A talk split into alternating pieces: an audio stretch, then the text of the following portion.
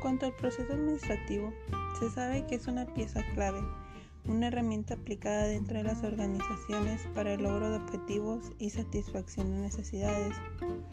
En cuanto al ámbito educativo, tengo considerado participar dentro del área de dirección, que es parte del proceso, donde se cumplen diferentes funciones y cubren las áreas de recursos humanos, financieros y materiales.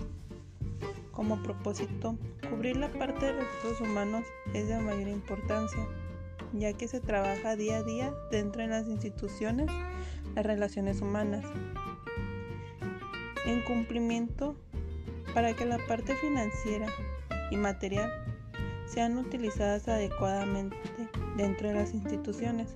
Para que se logre, debe de haber un personal capacitado y con buena organización, actitud y liderazgo por parte del director.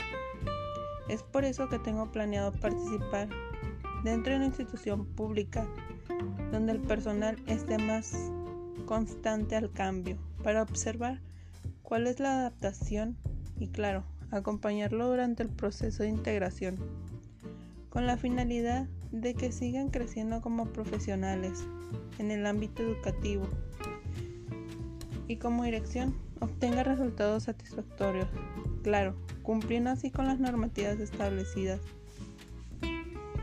Es por ello que actualmente me sigo capacitando y actualizando sobre leyes y lineamientos para aplicar y cumplir y saber dirigir bajo estas normativas,